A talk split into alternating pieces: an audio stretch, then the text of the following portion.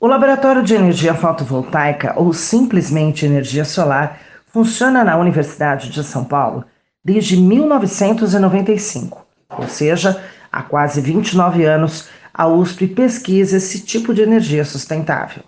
O professor e físico Roberto Ziles é coordenador do laboratório do Instituto de Energia e Ambiente e explica que em 1954 já se usava esse tipo de radiação. As aplicações da conversão direta da radiação solar em eletricidade, ela não é, é recente.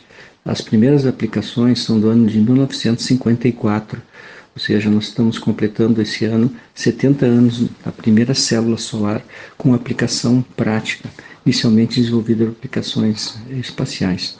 No Brasil, o desenvolvimento das células fotovoltaicas se iniciou, em particular, inclusive, no laboratório de microeletrônica da Universidade de São Paulo, no meados da década de 60, no laboratório de microeletrônica. O funcionamento da energia solar é baseado no princípio fotovoltaico, ou seja, transforma a luz solar em energia. No início, o sistema de energia solar era usado apenas para pesquisas espaciais até que, com o passar dos anos, começaram a ser implantados aqui na Terra. O início das aplicações eram destinados praticamente a aplicações espaciais, ou seja, a energia solar fotovoltaica, os dispositivos que convertem a radiação solar em eletricidade, foram desenvolvidos para um contexto de alta confiabilidade em aplicações em satélites.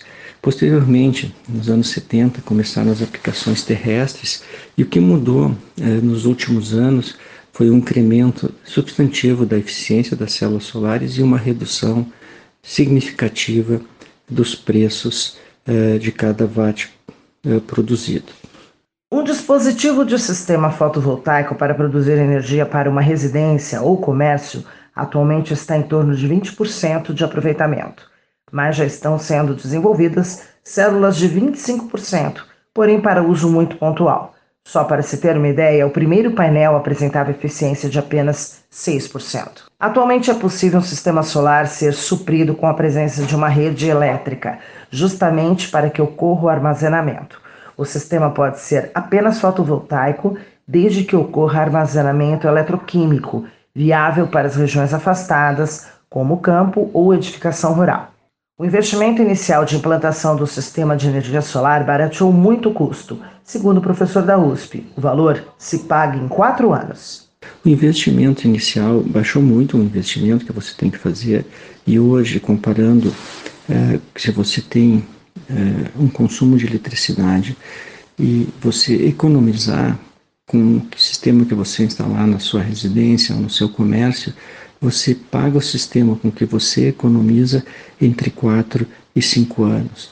Ou seja, baixou muito o preço e é muito interessante do ponto de vista de investimento e, além de tudo, também é uma questão ambiental. Você passa a contribuir com produção de energia é, menos impactante ao meio ambiente.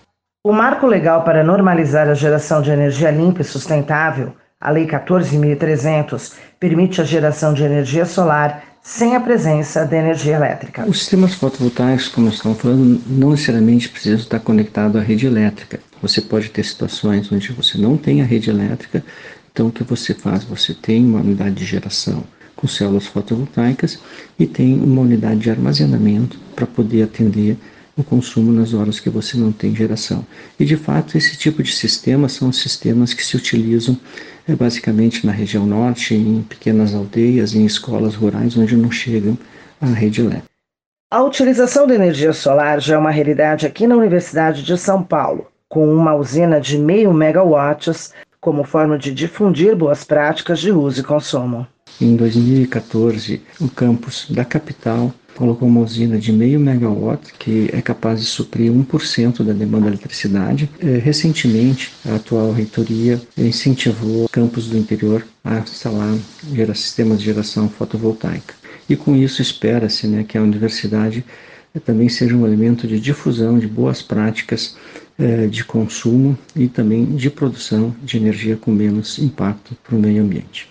Ouvimos o professor Roberto Ziles, coordenador do Laboratório de Sistemas Fotovoltaicos da USP, explicando o consumo de energia solar.